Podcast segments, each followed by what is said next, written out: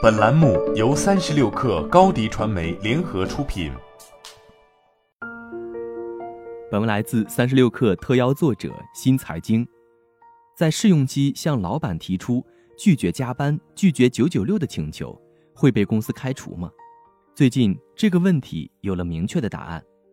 最高人民法院与人力资源和社会保障部联合发布了十件超时加班典型案例，其中一例中明确，九九六即工作时间为早九时至晚九时，每周工作六天的内容被定性为严重违法。这不是官方第一次点名批评九九六。二零一九年三月，九九六因一个名为“九九六 ICU” 的项目在 GitHub 上传开，并迅速发酵到海内外。程序员们揭露九九六 ICU 互联网公司抵制互联网公司的九九六工作制度。所谓九九六 ICU，即上班九九六，生病 ICU，是程序员对九九六工作制度的一种嘲讽。次月，人民日报对此发表评论员文章，强制加班不应成为企业文化，强调不能给反对九九六的员工贴上混日子、不奋斗的道德标签。而应该正视他们的真实诉求。到了今年六月，腾讯光子工作室带头强制六点下班，掀起了互联网大厂抵制九九六的风潮，摒弃九九六成了新的风向标。关于内卷的互联网大厂相继宣布取消大小周，快手、字节跳动、Boss 直聘分别在七八九月取消大小周，羡煞一众打工人。值得注意的是，目前互联网头部公司实行的大小周制度。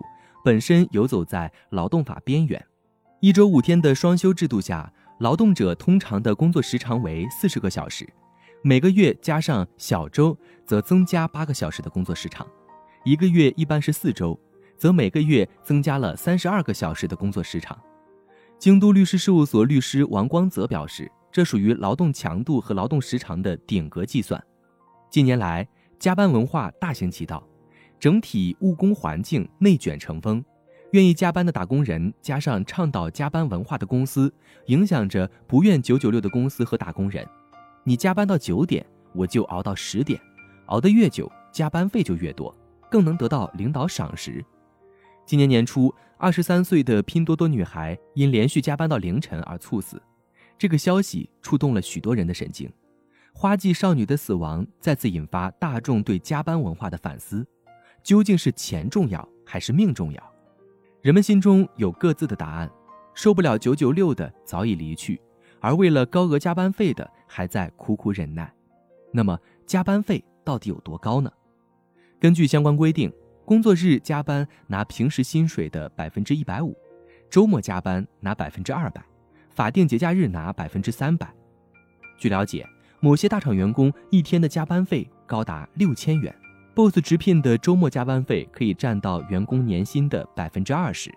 字节在征求全体员工是否取消大小周意见时，有三分之一的人投了反对票。相较失去高额的加班费，这些人更害怕没有大小周之后加班变成了无偿义务。对于他们来说，为了完成繁重的 KPI，加班是注定的。就算按时下班，回家了也得工作，还不如拿着补贴在公司加班。明确九九六严重违法，只能堵上九九六支持者的嘴，并不能立马砍掉九九六工作制。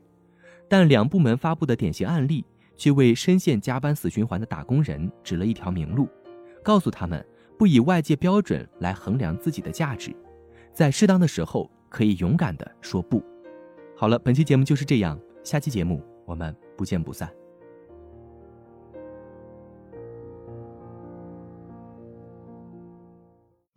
高迪传媒为广大企业提供新媒体短视频代运营服务，商务合作请关注微信公众号“高迪传媒”。